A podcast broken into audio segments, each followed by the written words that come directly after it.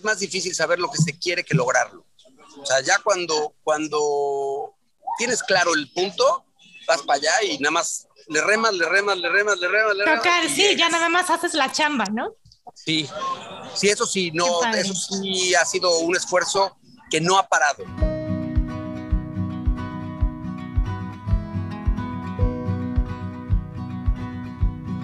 Hola, bienvenidos al podcast Bienestar Conciencia. Soy Nicole Fuentes. Hace unas semanas platiqué con Alejandro Irigoyen, capitán del Aldivi.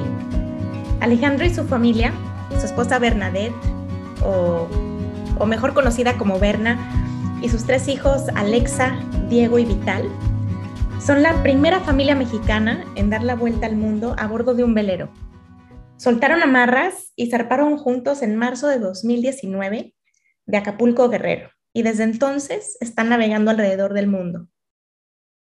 Hace 25 años, Alejandro navegó por primera vez un velero oceánico y cuenta él que después de pasar la noche en completo silencio, acompañado solamente por el sonido del mar y del viento, decidió que cuando tuviera 45 años iba a navegar dándole la vuelta al mundo. Y años después sumó a toda su familia este proyecto. Alejandro lo conozco desde que estábamos en la prepa y como le dije a él, personalmente, si yo hubiera tenido que adivinar quién de mis amistades emprendería un proyecto como este, sin lugar a dudas, lo hubiera apuntado a él. Tuvimos una plática súper interesante con Alejandro.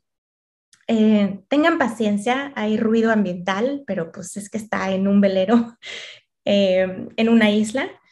Eh, y platicamos un buen rato. y les cuento de una vez, les adelanto que después de que salimos del aire, nos quedamos platicando todavía como una hora y media más sobre cómo han cambiado sus perspectivas de vida o sus maneras de pensar y me pareció fascinante y me arrepentí de haber eh, detenido la grabación. Entonces, quizá o muy seguramente volveré a invitarlo para ahora hablar de esos temas que fueron súper interesantes. Pueden conocer mucho más de su historia a través de su cuenta de Instagram que se llama Soltando Amarras donde pueden conocer a toda la familia, pueden ver el barco y pueden ver en todos los lugares del mundo en donde han estado. Está, está increíble el proyecto.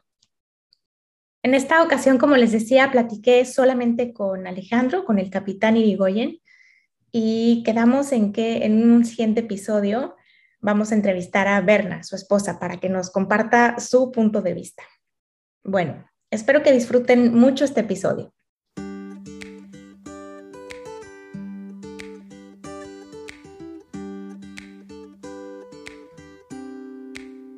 Alejandro, bienvenido al podcast de Bienestar Conciencia. Eh, estuvimos platicando ahorita de empezar a grabar y te decía que, bueno, este proyecto que nos vas a platicar para los que te escuchan es súper emocionante de seguirlo, pero es más todavía cuando conoces a la persona que lo está encabezando, ¿no? Entonces tú y yo nos conocemos que hace 30 años. Más de 30 años, fácil. Sí, porque yo creo que estábamos que en, secundaria. En secundaria, en prepa tengo 48, tú que tenías 38. 46. Sabes, poquita la diferencia, no tanto. Eh, sí, y lo bueno es que tampoco nos preocupa decir cuántos años tenemos. No, bueno, yo más, imagínate. Oye, pues súper bienvenido. Déjame contarles a la gente que nos está escuchando que Alejandro hoy es el capitán Alejandro Irigoyen de el barco Aldivi. Y encabeza junto con su familia, con su esposa Berna y sus hijos Alexa, Diego y Vital, esta um, aventura, ¿no? Que se llama Soltando Amarras. Pero pues yo prefiero que tú nos cuentes, Alejandro. Bienvenido. Gracias por aceptar la invitación. Mil gracias, Nicole. La verdad, feliz de estar aquí en, tu podcast. Eh, muchísimas gracias por la invitación y bueno, pues saludos a todo tu auditorio. Muchos son tus pues, fans. Oye, qué, qué, qué emoción. No, nunca fue esa la intención. Realmente lo que hacíamos era, era pues, llevar a cabo como un, un, sueño muy, muy acariciado eh, por muchos años. Y Que, me llenaba ahora sí que el, alma de, de, aventura y de mil cosas, ¿no? Y pues sí, cuéntanos, cuéntanos justo de este sueño, cómo salió. Bueno, primero dime dónde estás hoy, desde dónde están conectados. Bueno, ahorita estamos en San Martín, en las Islas Vírgenes, eh, perdón, en, este, en el Caribe, y eh, em, llegamos aquí hace como una semana. Estamos en el, en el Caribe, habremos llegado el 24 de diciembre, llegamos al Caribe. Veníamos de Europa, cruzamos el Atlántico en, a principios de diciembre y después de 18 días de navegación, bueno, pues ya terminamos en, en Barbados primero, luego nos fuimos a Martinique, de Martinique nos fuimos a Guadalupe, de Guadalupe para acá, a San Martín. Y aquí estamos ahorita fabricando las bolsas estas que, que Berna pinta, ¿no? Sí, ahorita nos cuentas que son espectaculares. Y bueno, pues en eso, en eso andamos. Sí, pero a ver, cuéntanos, cuéntanos qué es este proyecto que se llama Soltando Amarras. Cuéntanos cómo, cómo, de dónde te salió esta idea, cómo decidiste que querías hacer esto. Y después cuéntanos eh, cuándo salieron, de dónde salieron, cuánto tiempo llevan eh, en esta travesía, en fin. Pues mira, esto, esto comenzó todo con... Yo, yo normalmente veleaba en, unos veleros pequeños en, el lago de Valsequillo, en Puebla, y también de vez en cuando en Valle de Bravo, y hasta ahí llegaba, digamos, mi, mi tema de la navegación que lo comencé muy chico con mis hermanos. Este, a mi papá le gustaban los veleros, entonces pues, era eso también lo que, lo que tenía, ¿no? Veleros pequeñitos de, para dos personas, para un lago, y, ahí comenzó todo. Eh, dentro de este mundo conocí eh, en, ese momento de, niño a un poblano que se llama Javier de Velasco, muy amigo de mi familia, amigo nuestro muy cercano, y él fue digamos, el que nos empezó a enseñar las bases de, la navegación a vela y este, a mover el barco y a darle para arriba y para abajo, estar ahí con... Y pues, de alguna manera estuvimos siempre en contacto con, con, él por muchos años y hasta la fecha, ¿no? Es una persona muy, muy querida y muy cercana a nosotros. Y cuando tenía, no me acuerdo en qué época, habrá sido como a los 20 años, 22 años más o menos, me invitó a una, un otro poblano, eh, este Francisco Villar, había comprado un barco ya para mar, un poquito más grande, y estaba buscando una tripulación de poblanos para participar en una regata en Acapulco. Era una regata que se cada año se lleva a cabo y es de Cihuatanejo a Acapulco. Digamos que es la regata larga que tiene el Club de Yates de Acapulco este, y que, los barcos los vas subiendo. Primero navegas de Acapulco a Cihuatanejo y luego de Cihuatanejo vas hacia de hacia regreso. De regreso. La regata es esa. Entonces, eh, em, después, ahorita, eh, no, in a few minutes. Uh, yes. Okay. Yes. Thank you, thank you. Eh, perdón, estábamos, eh, aquí te estaban preguntando si necesitaba algo, pero yo no se dio cuenta que estaba. no te preocupes. Y bueno, eh, esa, esa primera noche, digamos, subiendo el barco de, de Acapulco a, a Cihuatanejo, fue como revelación. Y le dije a Javier, él venía ahí en el barco, ¿no? Y le digo, oye, esto lo quiero hacer el resto de mi vida y a los 45 años voy a dar la vuelta al mundo. O sea, definiste que a los 45. A los, bueno, a los 40. No, a los 45. No, a los 45. No, y lo hizo a los 45, o sea, no, no cambió para nada el plan ni nada, o sea, y ahí comenzó todo. O sea, esa noche, digamos que comenzó absolutamente todo. Eh, este, pues él obviamente con cierta eh, cara de incredulidad. Sí, me imagino que a lo mejor te dio una palmada así en, en, la espalda, ¿no? muy, muy, muy, con muy buena mano, ¿no? Me, dijo nada más, este, pues ahí me invitas. Entonces, eso fue realmente el, digamos, el, el detonador de, de, esto.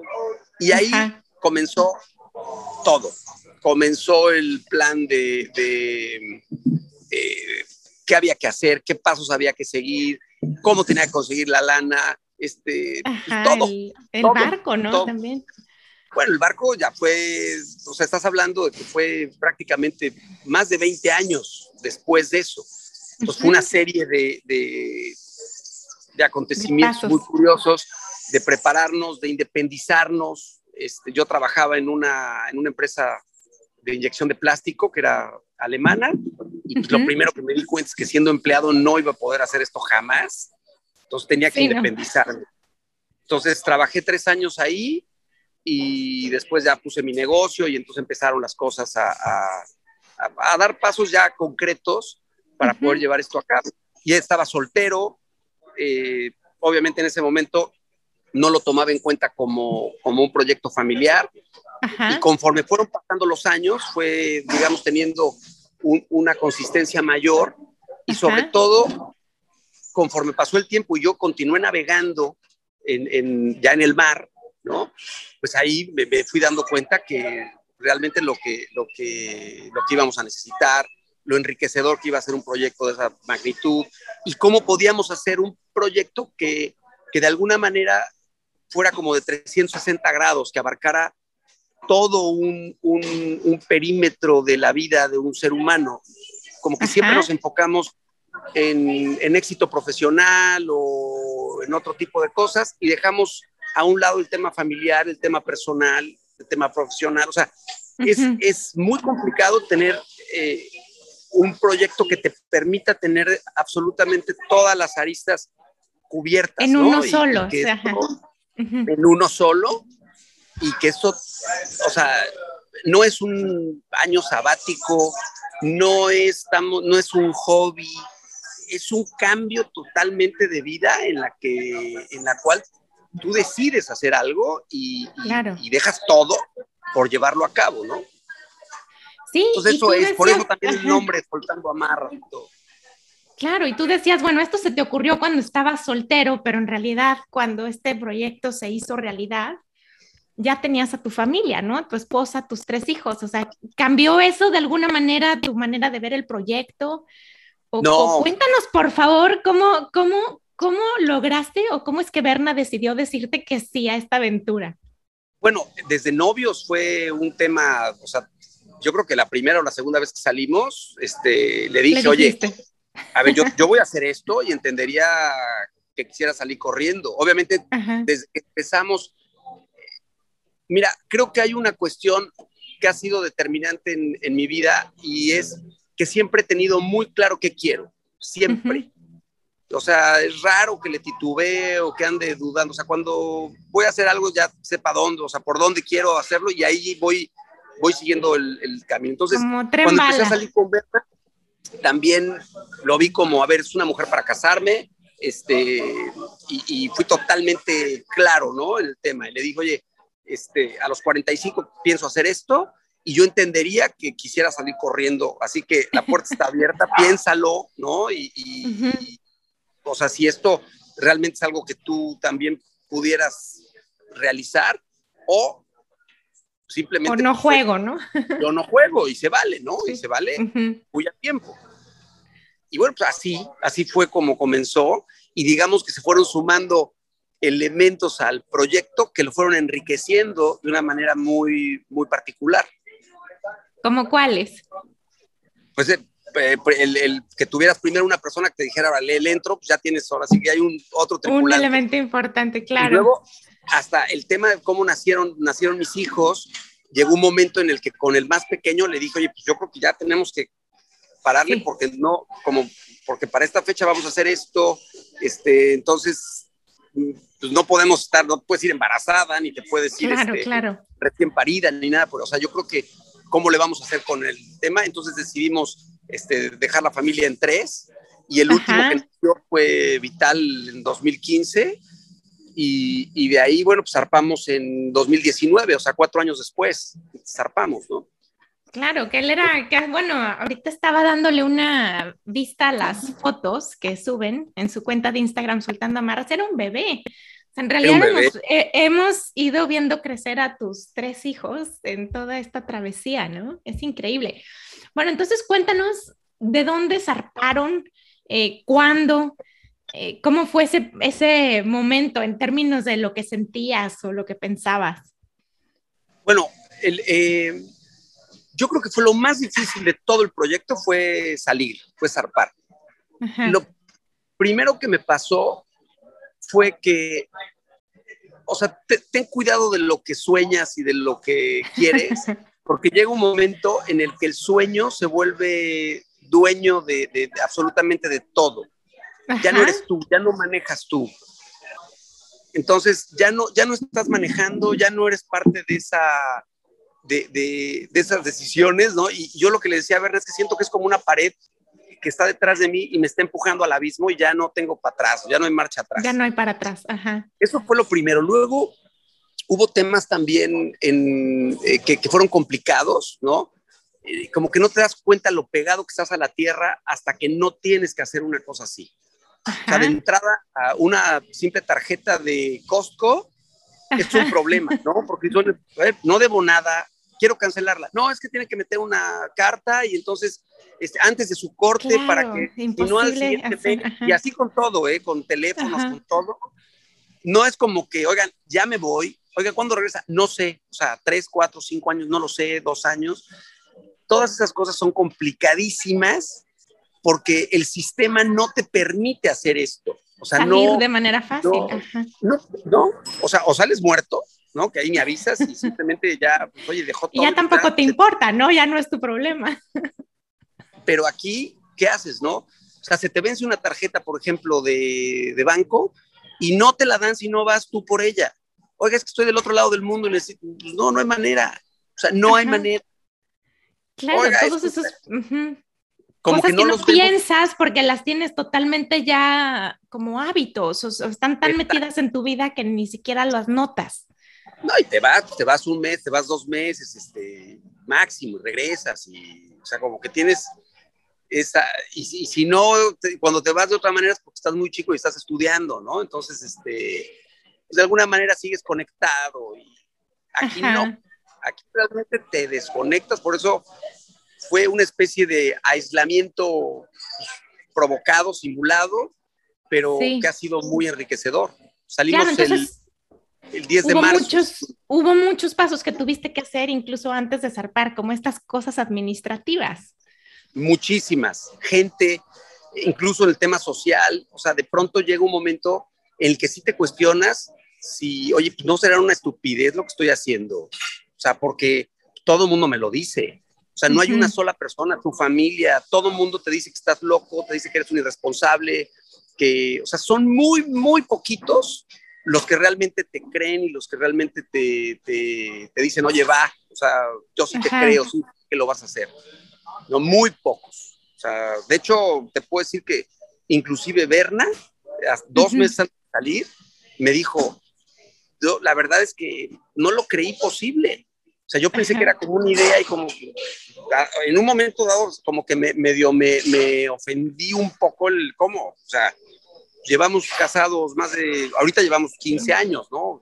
Llevamos más de 10 años, digo, que has visto que me he movido por todos lados, que he estado buscando barcos, que ya compramos uno, que ya le dimos la vuelta y ya conseguimos otro mejor y que ya no, o sea, como que no he quitado el, el dedo del renglón, ¿por qué, en qué momento parece que no lo estaba yo haciendo en serio, no?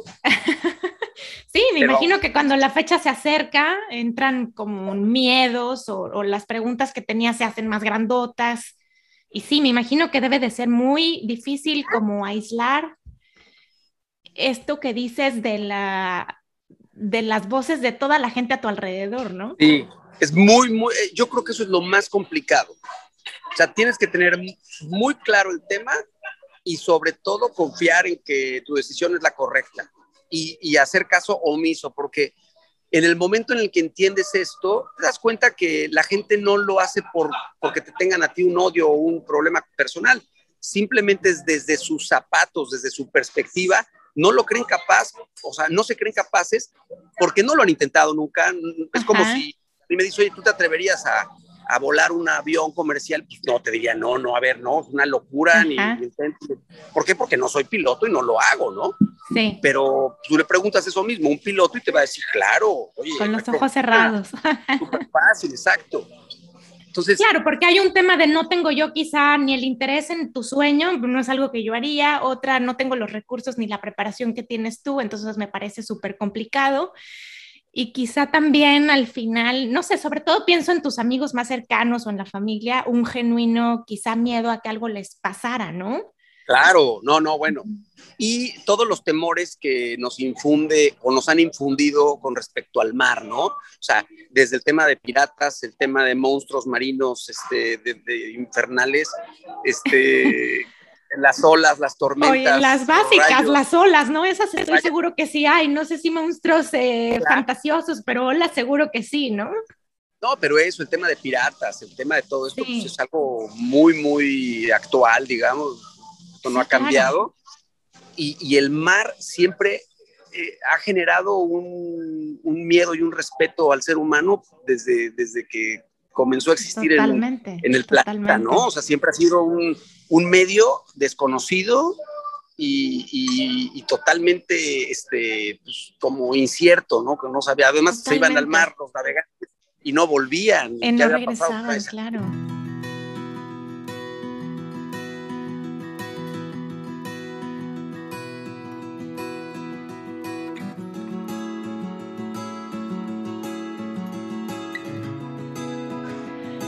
Wow. Oye, a ver, entonces llévanos a ese día en marzo del 2019 en que soltaste las amarras y empezaba tu sueño.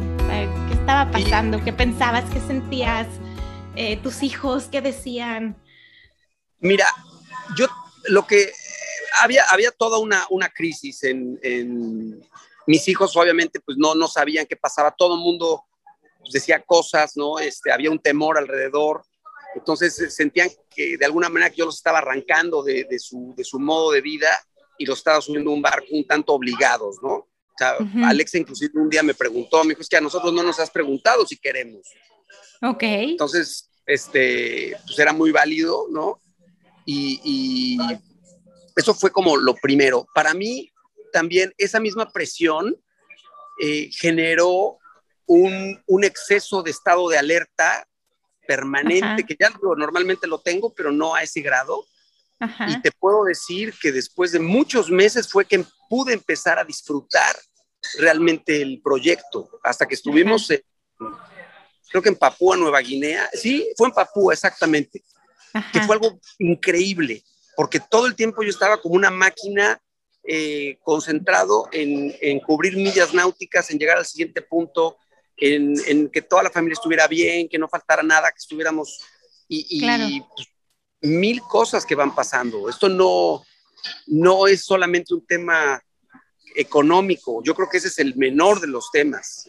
hay un tema detrás de, de, decidir hacerlo que es mucho más fuerte y mucho más complicado. Eh, eh, hay otro tema también muy serio que es, pues el, cada vez que llegas a algún lugar, pues, tienes que empezar a reconocer qué pasa, a ver si hay algún peligro, vas con toda tu familia, no, no, no es como que vas solo. Entonces, eh, todas esas cosas fueron complicadas. Y ese contacto... No, dime, dime, te escucho. No, que, que, lo primero que me viene a la cabeza es que pues las reglas de cada lugar deben ser distintas si no las conoces, ¿no? Mm, no, no, a ver, hay culturas distintas, ¿no? Obviamente, pero los seres humanos somos muy parecidos. O sea, realmente no hemos cambiado tanto, no hemos cambiado nada desde mi perspectiva, nada. lo único que nos cambió fue el tema de la conectividad, ¿no? Eh, pero seguimos siendo lo mismo. Yo creo que los seres humanos en general son, somos gente buena. O sea, eh, lo, que, lo que genera ese tema de conflicto pues es temas de poder, temas de riqueza, temas de, de, control. Eso es lo que... De egos. Eso es lo que realmente enferma al ser humano y es lo que lo hace complicado. Pero pues, en todos lados preguntas antes de llegar cuáles son las reglas de ingreso y todo eso y entras al lugar y simplemente te comportas. Yo, yo a mis hijos les repetía todo el tiempo que nunca perdieran de vista que con cada uno de sus actos, ellos representaban no solo a una familia, no solo a ellos mismos, sino a toda una nación, a todo un país, siempre.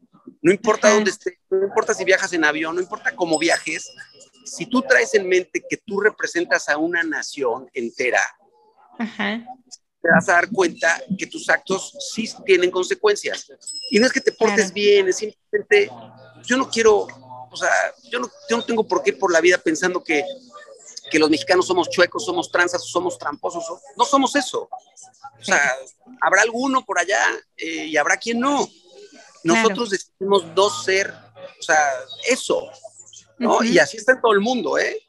O sea, como que idealizamos otras nacionalidades y no, somos iguales, somos idénticos, existe el abuso, existe la trampa, existe el que quiere sacar ventaja, pero por todos lados también, en su mayoría te encuentras gente buena, te encuentras gente que te quiere ayudar, gente que siempre está dispuesta a hacer algo por ti, y entonces eso también te compromete a que tú hagas lo mismo por los demás. Y me encanta escucharte diciendo eso justo ahorita, que parece que el mundo se ha puesto de cabeza y que las noticias explotan con, con actos que muestran así como lo peor de los seres humanos. Y eso que tú estás diciendo, trato de ponérselo en el radar a mis hijas también, ¿no? De ojo, porque esa no es la historia completa. También pasan cosas que son increíbles y que valen la pena, pero por alguna razón no son tan sexy y no aparecen en las noticias. Terminas solamente eh, recibiendo el mugrero y, y entonces haciendo esta idea claro, si no sales y si no te expones, como es el caso de ustedes, que así es el mundo, ¿no? No, y, también entender que expuestos siempre estamos, o sea, porque nadie, nadie puede estar en una esferita ahí de, de, cristal, o sea, siempre tienes el riesgo de que algo pase, no estamos exentos de nada de eso, ninguno, pero bueno, no por eso vas a dejar de hacer lo que quieres hacer, lo que quieres llevar a cabo, ¿no? Claro, sí, definitivo. Oye, en tus fotos, porque así siguen eh, la cuenta de Instagram, un día te vemos con una llave metiendo la mano quién sabe dónde en el barco, a veces trepado en el mástil, a veces arreglando, o sea, todo eso ¿Lo aprendiste antes de irte o son cosas que has ido teniendo que aprender sobre la marcha? Porque eres todólogo, o sea, todo tienes que resolver en el momento. O como la navegación, por dónde vas, o sea, los maps, todo eso es increíble, todo lo que tienes que hacer. Bueno, a ver, eh, eh, antes de zarpar y eso, yo llevaba 20 años navegando, era, este era mi cuarto barco oceánico, entonces pues la novatada, como todos, la tuve que pagar con el primer barco, compré mal, este, me dieron la cara, entonces tuve que arreglar todo y, pues vas aprendiendo. Una gran, gran ventaja también es que eh, yo crecí dentro de una familia que éramos siete, o sea, una familia grande, yo el más chico, pero mi papá siempre tuvo la, la digamos, eh, la idea de, de, de, fomentarnos el tema de la parte mecánica, de la habilidad manual con, con las herramientas. Entonces, también mi abuelo tenía eso, ¿no? O sea, y, o sea siempre han tenido un, un pequeño eh, taller en casa, siempre crecí con eso, y entonces teníamos herramientas, teníamos, sabíamos de carpintería, de mecánica, absolutamente todos, incluso hasta mis hermanas, por ejemplo, Mariana, que la conoces, este, o mis hermanas grandes, pues, a ninguna se le cierra el mundo y, si hay que meter un taquete para colgar un cuadro, lo saben hacer, ¿no? Este, Qué maravilla. Ajá. ¿no? Entonces, todo eso de alguna manera, este, pues fueron las bases. Después, bueno, pues soy ingeniero, entonces eh, he tenido toda la vida muchísima habilidad para temas mecánicos y, de física y cosas así. Siempre, siempre ha sido algo que me llama la atención. Como al que le gusta tocar el piano y es bueno con los instrumentos musicales, bueno, pues yo soy bueno con, las herramientas. Tú con las piezas y las herramientas. Sí, sí, sí, siempre ha habido eso y, pues, obviamente eso ayudó a que aprendiera más rápidamente y, que, que, me atreviera también a meterle mano al barco, ¿no? Al barco. Entonces, este, y, cada, vas a, sigue, continúas aprendiendo, esto no acabas nunca. Es un mundo inmenso el de la navegación y yo creo que jamás, jamás terminas de aprender, jamás. Sí, me lo puedo imaginar. Oye, ¿cómo, cómo a cuántos países han, en, como en cuántos países han estado o, en lugares diferentes? No, te, no tengo el dato exacto, pero yo creo que van más, no sé, veintitantos países, veinti, treinta, no sé, o sea, voy a checar el dato y te puedo pasar bien, bien la... Sí, no, digo, nada más a Prox, porque digo, qué mejor escuela para tus hijos que conocer todos estos lugares diferentes, ¿no? Claro, bueno, es una de las, digamos, preguntas más recurrentes es precisamente eso. El, oye, ¿y la escuela? Y yo lo que siempre les contesto es, digo, a ver, nos pasamos la vida eh, tratando de, de, traer el conocimiento universal, digamos, eh, a un aula de clases, ¿no? Pues, ¿Qué pasa si tienes la oportunidad de salir de esa aula de clases y verlo por ti mismo? Pues Maravilloso. yo creo que sí, yo creo que lo que están aprendiendo tus hijos ahorita no lo hubieran aprendido en años y años de estudios y maestrías y doctorados. Eh, cuando salieron no hablaban una sola palabra de, de inglés y vaya, ahorita por ejemplo hablas con Alexa y me da 500 vueltas, 500 vueltas de todo, o sea, de, que es espectacular lo que han ido aprendiendo y, totalmente por, sobre la práctica, sobre la marcha, de historia, de, sobre todo un tema importante, el tema de la empatía, el tema de, de poderse relacionar con, con, la gente. O sea, ¿cuántas gentes o amigos nuestros son sumamente exitosos, pero en su vida personal es un fracaso total? Y eh, y no nos preocupamos por eso. O sea, yo creo que lo más importante para el ser humano es la pasión. Si tienes pasión por hacer algo, lo vas a aprender a hacer como sea, lo vas a aprender. Y sin embargo, a relacionarte y la empatía y, ese tema este, de, ser un poco, este, pues, em, tal cual, empático con, con, con los demás, pues, es algo que, que nadie te lo enseña, ¿no?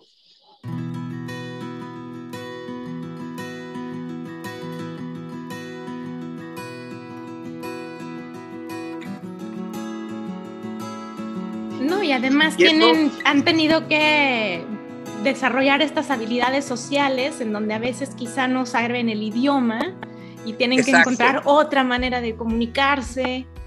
Sí, sí es, es totalmente como la base de, todo esto, ¿no? Oye, eh, ¿Cómo mantienen la cordura todos juntos en un barco, por ejemplo, cuando cruzas el Atlántico y están, no sé, 18 días adentro del barco? No, no se mantiene, o sea, realmente es un, eh, se convierte en una tiranía, yo soy el tirano, este, y, ahí no soy su papá, soy el capitán del barco y, y pues hay que llevar una línea y eso es así, lo entienden perfectamente y no se pasan de ahí. Entonces, también nos dimos cuenta cómo los límites son sumamente importantes, cómo nos hemos vuelto los papás muy, muy guangos con, con el tema de los límites y, o sea, aquí cuidado y interrumpan al capitán, o sea, cuidado y, le contesten mal a su mamá, o sea, es casi, casi los, pasamos por la quilla. no pueden, o sea, y, podrás pensar, oye, pero qué dureza, qué... Pues, sí, pero es lo que hay, es lo que hay que hacer y, la verdad es que nos ha funcionado de maravilla y eso también ha permitido que cuando llegamos a, una, a un lugar donde hay más niños, ellos mismos se dan cuenta. O sea, de repente, no sé, llegamos a una casa y el niño se pone a brincar en el sillón de la sala y, y en automático todos se voltean a verme a mí. O sea, mis hijos, mi esposa, todos con cara de, lo va a matar. O sea, lo va a matar. Claro, claro. Y entonces, cuando llegamos al barco, el, tema es, oye, pa, ¿viste cómo brincaba en el sillón y por qué sus papás no le dijeron nada y no sé qué? Y bueno, porque sus papás no le están poniendo un límite, no están educándolos correctamente, este, entonces es importante, pero si yo pensé que lo ibas a ahorcar, digo, no, no, es mi casa, no es mi pues problema. No es mi hijo, ¿no? no es mi hijo, yo no tengo por qué corregir al mundo, ¿a mí qué? ¿No?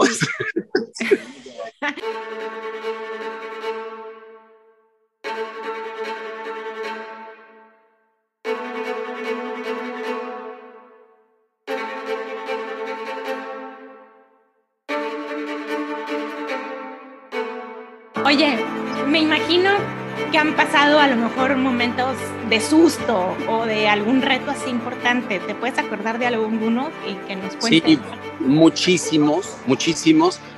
Eh, en el momento no fueron de susto, o sea, actuamos, resolvimos y después de eso fue cuando ya entramos en conciencia de, de, lo que había pasado y decías tú, ah, o sea, Ajá. increíble, o sea, durísimos desde eh, temas en el mar con climas muy fuertes y, y muy, muy incómodos, realmente con, eh, digamos, eh, fallas este, mecánicas del barco, algún tema que se nos rompe una vela o Ajá, un tema de navegación. Uh -huh. na, por ejemplo, navegaciones, tuvimos una navegación en la costa de Eritrea, en el Mar Rojo, durísima, que Ajá. las cartas no estaban actualizadas, este, en una zona de, de arrecifes peligrosísima, y pues fueron como, como ocho horas de, de, de, navegación así, que ya que llegamos, ¿dónde nos metimos? O sea, ve nada más por dónde pasamos y, y fueron milagros, milagros, o sea, tal cual. O sea, pero bueno, acá estamos y, y pues le seguimos, le seguimos dando. Ha habido muchos, muchos, muchos.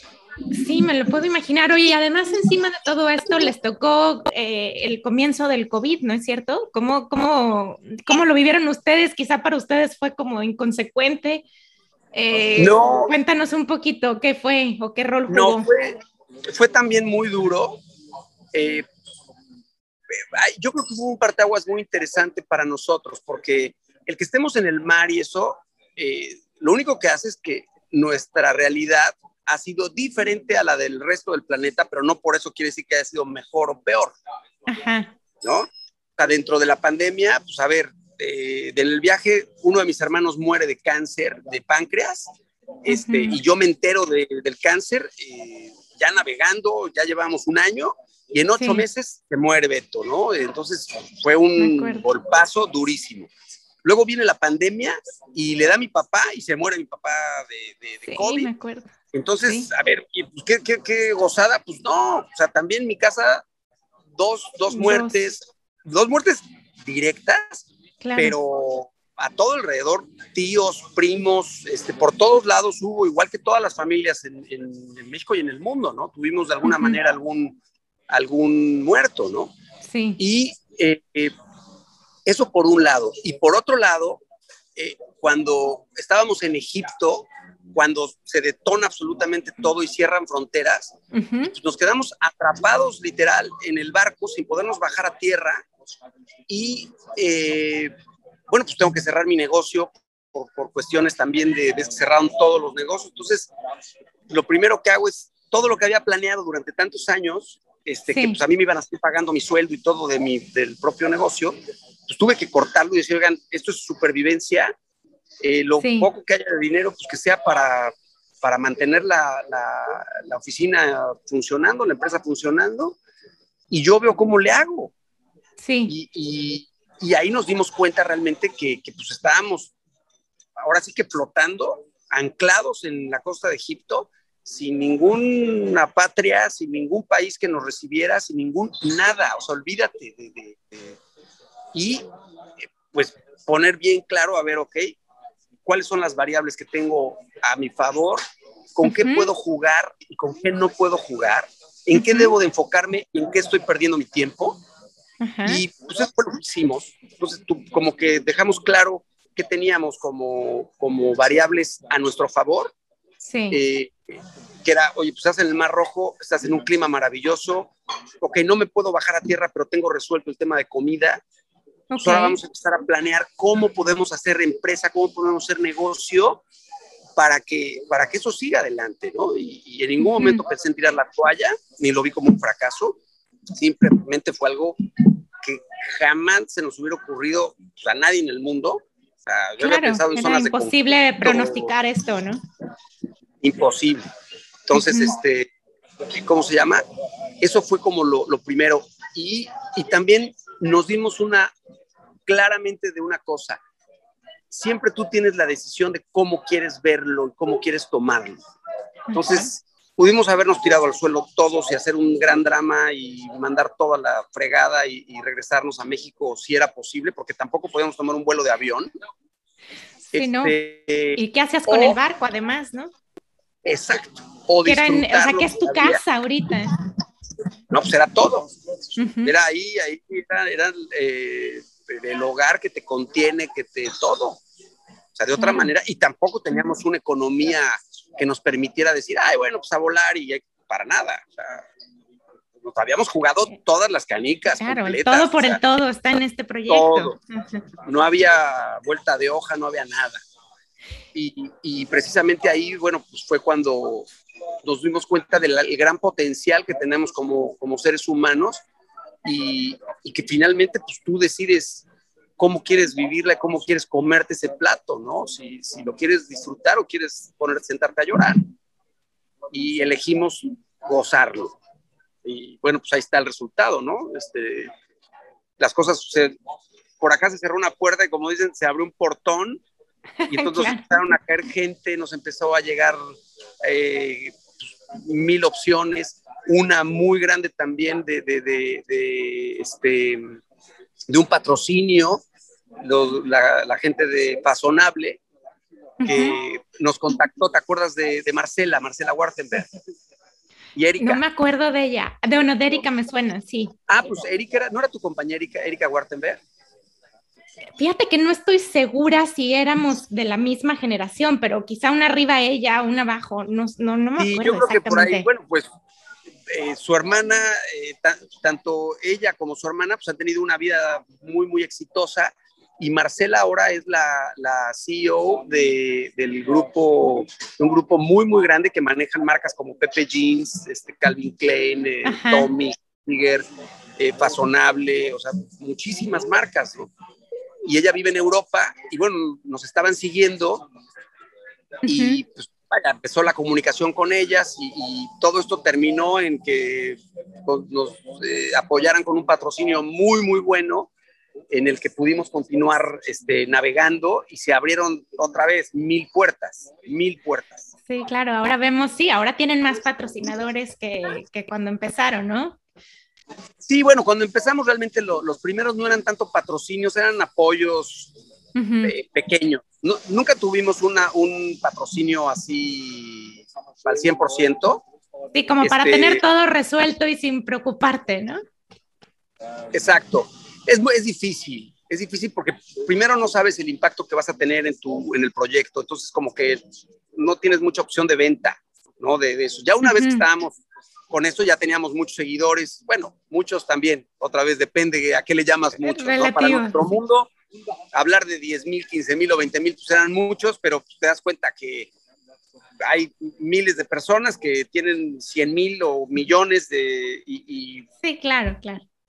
Yo no lo, no, ni siquiera lo, lo veía yo como algo que, que, era por ahí, ¿no? El, el, el, el asunto pero pues, Berna se enfocó muchísimo en tema de redes sociales, lo hizo perfectamente bien. Y, pues eso detonó que, que, la gente nos empezara a seguir y que nos empezara a buscar y que empezaran a, a, interesarse. Es que, es que ella con, con, su actividad en redes nos deja ver cómo es su día a día, ¿no? Eh, a mí me impresiona, por ejemplo, lavar la ropa, es todo un tema. Bueno, pues aquí en las casas, bueno, pues tienes la lavadora, la secadora, pero en un barco, ¿cómo le haces? Entonces la vemos a ella pero te baja. cargando bolsas y bolsas para ir a una lavandería local y, dices. Exacto. Qué admirable, porque. Aquí, ahorita eh, venimos a ver unas cosas a, la, digamos, a la ciudad. Eh, vinieron dos de mis hijos, está Diego y Vital aquí, y este, y nosotros fuimos a dejar la, la, ropa a la lavandería porque aquí te la lavan. O sea, hay lavanderías que entregas tu bolsa como en los de la universidad ¿Te acuerdas en la UDLA y eso que había las lavanderías que dejaron su bolsa y te cobran por kilo, ¿no? Entonces, bueno, pues así estamos como de estudiantes y este, pues vas a dejar tus cosas y te organizas, vas al súper, o sea, cambia tu dinámica, pero todo Sí, es increíble. Y después podemos ver cómo, por ejemplo, se bañan, ¿no? Aquí en la cubierta con el jabón y demás, que es increíble. Es una gozada además, ¿eh? En la popa del barco, te echas tu regaderazo o un clavado al mar y nada más te quitas la sal ya enjabonado y todo y te quitas la sal y a volar, o sea, te simplemente cambiamos de forma de vida, o sea, ahora en esto, en este proyecto, esta es nuestra vida y, pero no es que estemos de vacaciones, o sea, es más, trabajo No, no, es su manera de vivir, claro. Trabajo mucho más aquí de lo que trabajaba en, en México, por mucho. No, estás, tienes que estar alerta todo el tiempo, ¿no? Y bueno, creo que antes de, antes de empezar a grabar, justo hablabas de esta capacidad de adaptación, ¿no? Sí. La de ustedes ha sido, brutal. Sí, eh, por ejemplo, conoces gente, te encariñas con la gente y resulta que al mes o a los dos meses pues, te tienes que despedir. Tampoco puedes ir por ahí y con el corazón roto este, cada vez que conoces, te despides de alguien. O sea, ya todos, toda la familia la tiene entendido que es un momento de la vida y que, y que de pronto pues este, te despides y pues, ya nos veremos en otra ocasión. Bye. Y bueno, pues ya, no pasa nada. Así es. ¿no? Claro, aprender a despedirte, aprender a que no te vas a quedar en el mismo lugar, adaptarte a esto de lavar la ropa, cocinar en un barco, bañarte en el barco. Eh. No, es increíble. A, valorar, a valorar tus dificultades, lo difícil que es conseguir algo. O sea, aprender a compartir. O sea, aquí los chavos también, mis hijos, pues de repente quedaba una manzana y pues ni modo, se dividen cinco y te toca un cacho de manzana y hasta que no lleguemos al siguiente puerto no hay ahorita ya fruta, ya nos la acabamos. Pues bueno, pues también esa carencia, esa cierta este, hambre que, por la que pasas este, en algunas ocasiones, pues te ayuda, te da carácter, te hace que, que, te forma y a ellos les ha ayudado y entienden lo que es esperar, entienden lo que es este, ser pacientes, que en este mundo tan, tan veloz de todo, que todo lo quieres si el internet está listo, ya estás curioso y este, pues ellos ya entendieron que, que, la vida pues también te cambia, ¿no? Y, hay veces que puede ser rápido y otros son, te, esperas o no hay, no pasa nada. No hay. Oye, después de todos estos años, ya, pues ya son más, como cuántos años llevan navegando, con más de dos, dos y medio por ahí. Sí, llevamos tres años, ahorita este marzo vamos a tener tres años y vamos a terminar, eh, yo le calculo que por ahí de julio a agosto ya estaremos en Veracruz. Esa es la idea, terminar el, eh, por esas fechas. Sí, me decías, antes de eso te quiero preguntar así, después de ya tres años navegando,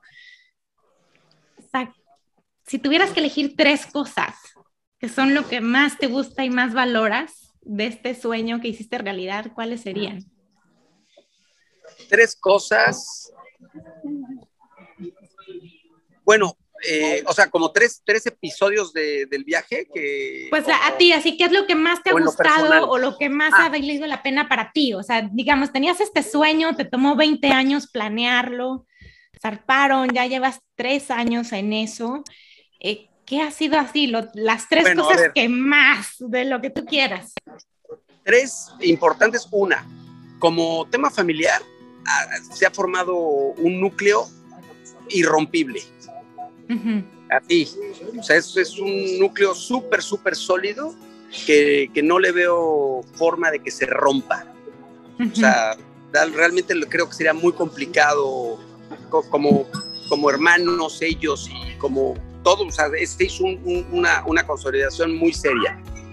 Luego, por otro lado, hoy confirmo que sí debes seguir al 100% tus, tus, tus, instintos y tu, eh, como tu, tu intuición.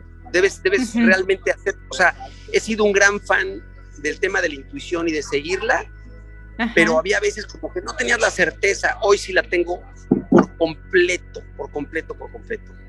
Y, eh, eh, y yo creo que una muy, muy importante sabes quiénes son realmente tus amigos y dónde están y, eh, esos son como intocables, o sea, los cuido como tesoro máximo, o sea, casi, casi como a mi familia te puedo decir que cuido a mis amigos, ¿no? En ese sentido. Yo creo que son las tres cosas que, que, más nos, a mí en lo personal más me han dejado.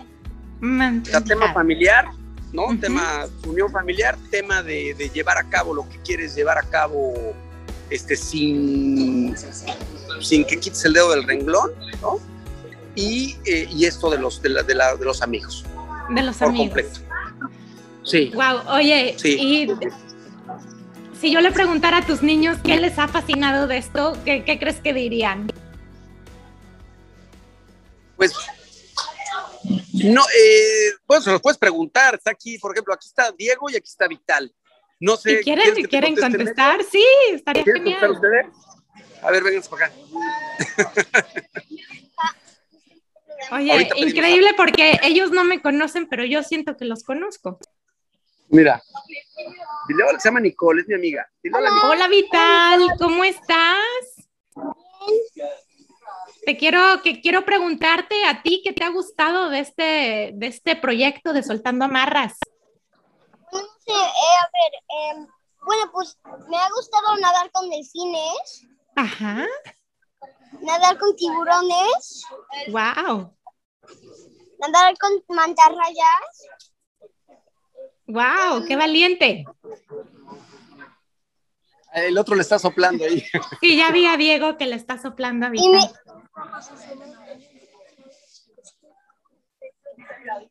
Y, en el desierto, medusas rosas en el desierto. Bueno, en el, Mar Rojo. El Mar Rojo, en Egipto. Y, y mi favorita isla, no sé, es justo todas.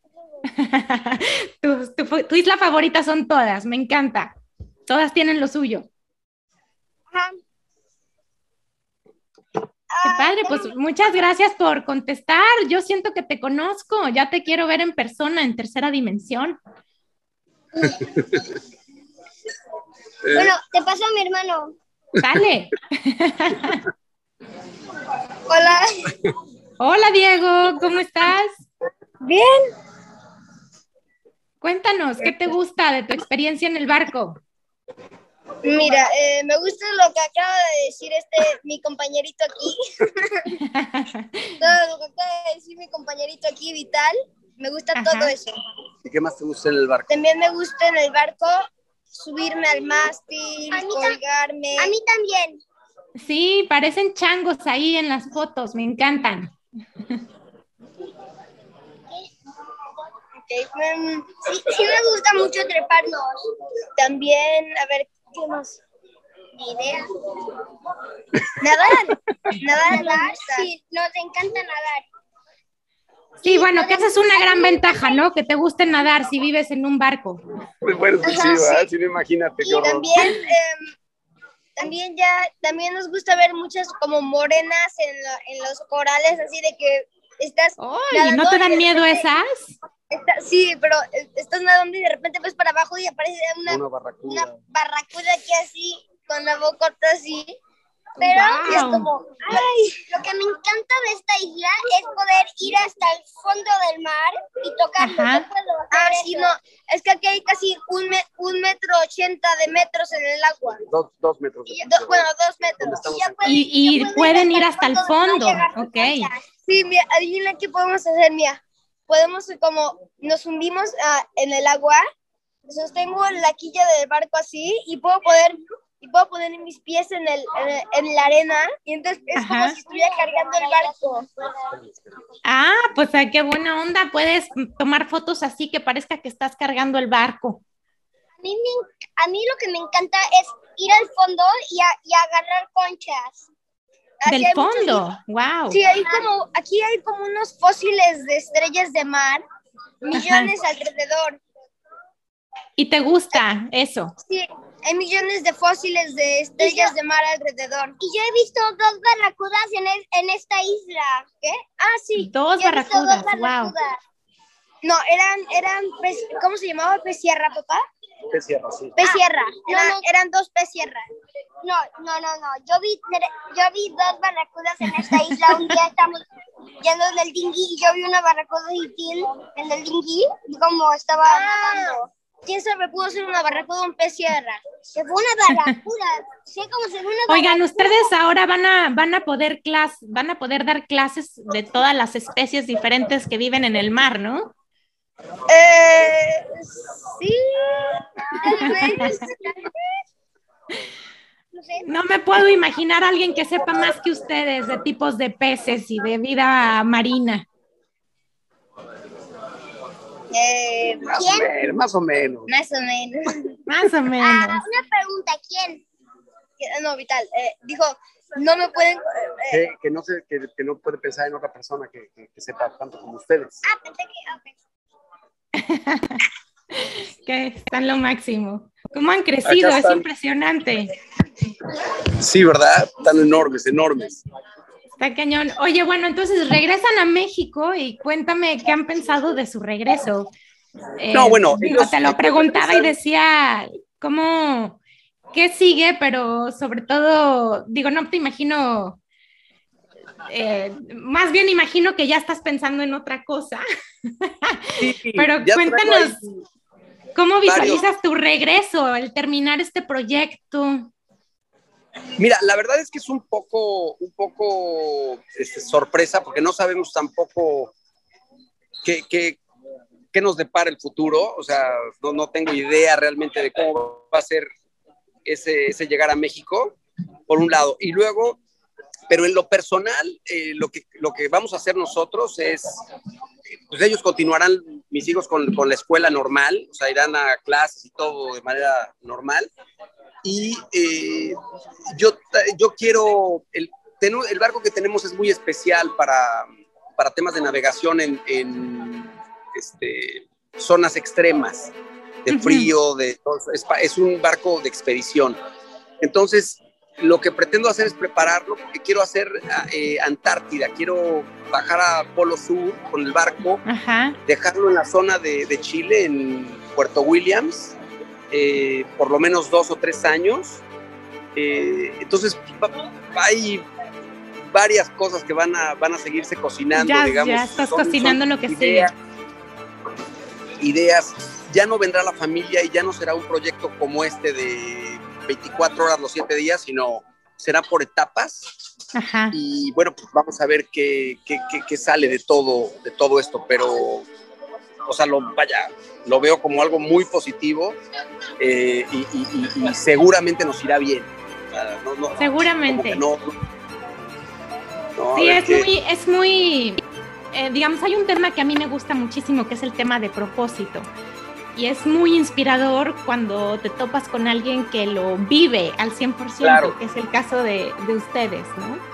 Yo así lo veía, como que teníamos, yo tenía un propósito en la vida y estaba muy claro y no había duda al respecto. Y además todo, todo lo que hacía me, me enfocaba hacia ese lugar y, y, ocurrían cosas maravillosas. O sea, era como, como prácticamente, digo, muchas de estas, muchas veces, no, no, no, muchas veces eh, fueron, yo no, yo no manejaba, así te lo digo. O sea, yo no venía manejando.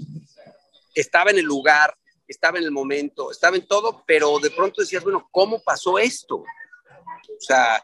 Claro, entonces, es que eso hace el propósito, ¿no? Como que te ayuda a organizar los recursos, tu energía, te da dirección, la, la toma de decisiones se hace más fácil cuando tienes claro qué quieres. Eh, pues todas Siempre cosas lo he comentado esto, que es más difícil saber lo que se quiere que lograrlo. O sea, ya cuando, cuando tienes claro el punto, vas para allá y nada más le remas, le remas, le remas, le remas, le remas. Tocar, sí, llegas. ya nada más haces la chamba, ¿no? Sí, sí, eso sí, no, eso sí ha sido un esfuerzo que no ha parado. O sea, no ha parado en ningún momento ni, ni quitas el, el, dedo del renglón. O sea, eso, eso Padrísimo. es lo, lo básico para que eso ocurra.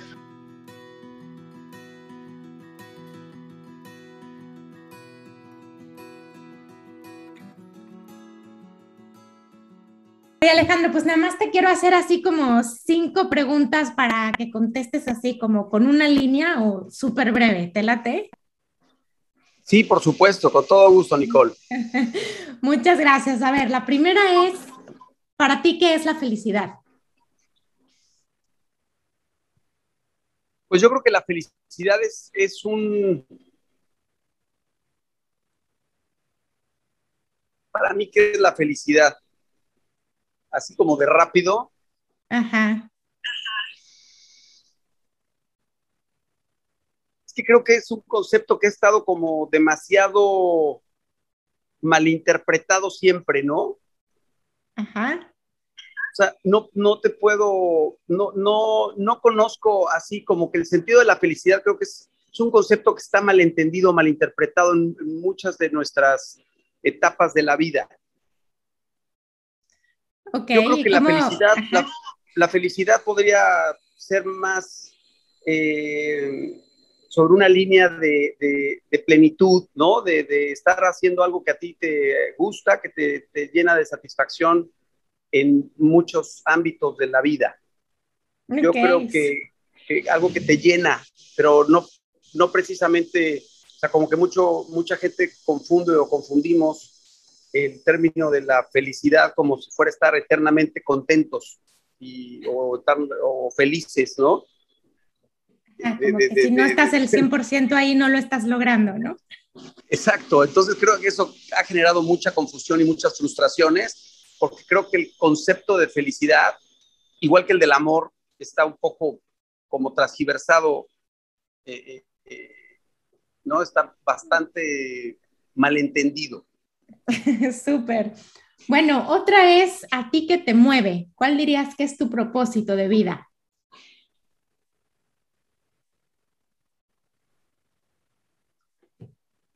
un propósito.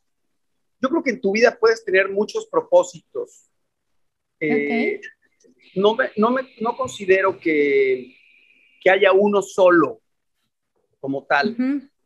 Yo creo que, que la vida, más bien, tú vas, tú vas generando una serie de, de, de metas, ¿no? De, vas haciendo una serie de cuestionamientos a lo largo de tu vida y puedes ir evolucionando, puedes ir cambiando no considero que sea uno solo. Dentro de todo esto, bueno, pues implica el, que si, lo que haces te llena de, felicidad, te hace estar en equilibrio y te hace estar en armonía contigo mismo, pues yo creo que por resultado tienes una vida plena y eso te permite ir generando diferentes objetivos. Ahorita, por ejemplo, pues nosotros o yo en lo personal tenía como un propósito, como el tema de la vuelta al mundo, que fue dándonos una cantidad de, de, crecimiento y de riqueza en cuanto, en cuanto a lo espiritual y a lo emocional. Pero terminando, terminando este proyecto, como, como, porque esto tenía un principio y tenía un fin, este, no quiere decir que la meta de mi vida haya sido dar la vuelta al mundo, ¿no? O sea, ya vendrán otras, otras. Es solo una de las metas.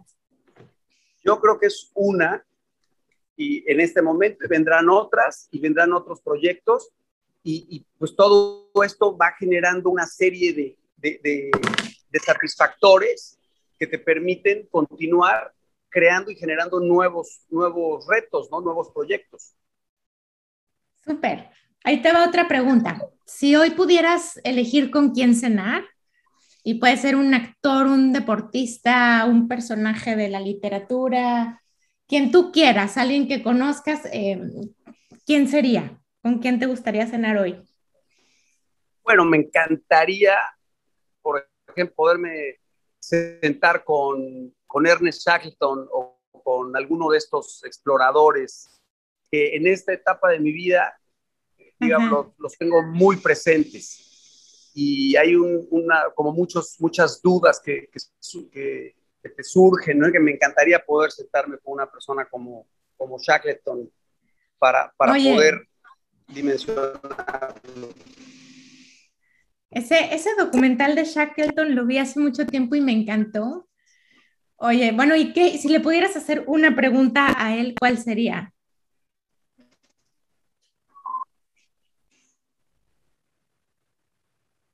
Que, mira, es, es, como me pasó tal vez, yo creo que haría preguntas del tipo, de, igual que, que me pasó con Vital Alzar. Eh, ¿Cómo lograste, cómo lograste que no, que ninguno de tus, de tus tripulantes soltara, o sea, tirara la toalla? ¿Cómo lograste mantener ese, esa, esa unión? Ese es realmente el, el éxito que tuvo Shackleton, porque desde el punto de vista del proyecto, pues fracasó totalmente el proyecto. O sea, lo que tenían ellos eh, pensado, pues jamás se dio, ni siquiera, ni siquiera pudieron pisar este, el Polo Sur. Entonces, pues desde el punto de vista como proyecto fue un fracaso, pero desde el punto de vista humano y lo que se logró sobreviviendo todos fue un éxito total, ¿no? Ahí es donde me gustaría saber cómo, tal vez la pregunta iría dirigida hacia la, en qué momento decidiste que esto ya no iba a jalar para adelante como lo, como lo tenías planeado tuviste que cambiar totalmente tu, tu, tu visión de, de, del momento y pensar en sobrevivir. ¿No? O sea, ese, ese rompimiento entre tu sueño y la realidad y, y, y lo que el, el, momento que estás viviendo, yo creo que debe ser algo que de alguna manera lo tuvo que haber dicho, a ver, ok, esto ya no jala para allá, pero tenemos que salir con vida de esto. Y se convirtió claro. en el gran reto de la supervivencia. Entonces yo cambió, creo que mis cambió preguntas... la aventura. ¿Cómo? Que cambió el propósito de la aventura inicial, ¿no? Totalmente. O sea, ellos estaban haciendo la expedición transantártica imperial, que era cruzar el polo sur de extremo a extremo y no pudieron ni desembarcar. Los atrapó sí. la banquisa de hielo y de ahí, bueno, pues ya sabes toda la historia. Entonces, sí, genial. Toda esa frustración que le generó el, el saber que, que, ya no había ni para atrás ni para adelante y que solamente tenían que continuar, debió haber sido sumamente duro. Sí, sin duda. Bueno, última pregunta, Alejandro. ¿Cómo, cómo quieres ser recordado tú? La verdad es algo que no, no me lo cuestiono. Creo que los seres humanos somos, estamos también con una idea confundida de, de querer este, pues, prevalecer o, o, o, dejar huella. Yo creo que no, lo que te ayuda, el, el, mar te ayuda a darte cuenta de tu verdadera dimensión. No somos tan importantes, no somos tan, yo creo que son historias que nos vamos mm. haciendo los seres humanos y dentro de 100 años seguramente nadie se va a acordar de nosotros ni nuestra familia, ¿no? Pues, ay, pues sí, creo que mi abuelo o mi bisabuelo se llamaba tal y como que tenemos una memoria muy corta. Entonces, digo, a no ser de que hagan, un, y aún así están rodeados de, de velos de esos de misterio y de mentiras y de, y de, sí, depende cómo de los secretos familiares, ajá. De los secretos y cosas tanto familiar como en la historia, ¿no? O sea, uh -huh. entonces, cómo ser recordado no, no me tiene realmente, o sea, no, no, no es algo importante para mí cómo me vayan a recordar. Yo creo que lo importante es que, que tu vida la hagas en plenitud, que seas que, que, hagas feliz a la gente que te rodea, ¿no? A tus seres cercanos, que, que, realmente puedan tener esa, esa, esa misma capacidad de, de, de, de, aprovechar el día a día y, y, y, desarrollarse en esa línea. Y pues hasta ahí, o sea, realmente no, no, no, no hay un, un aspecto de, ni ninguna vanidad alrededor de cómo me gustaría que me recordaran.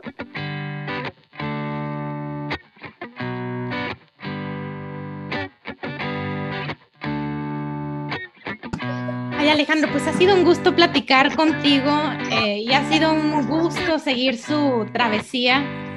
Es muy inspirador, la verdad. Eh, qué padre historia están escribiendo juntos y qué padre que la están compartiendo con nosotros.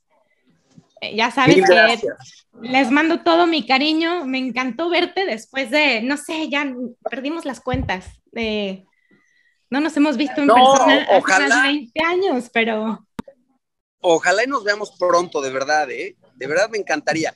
Y, por cierto, vamos a estar también en, en, en Cozumel y en, y en, Isla Mujeres estaremos dos o tres meses. O sea, si en algún momento nos quieres acompañar, nos quieres alcanzar o algo así, bienvenida. O sea, es, bueno, ya un... dijiste, ¿eh? No, no, me, no hace falta que me pregunten dos veces.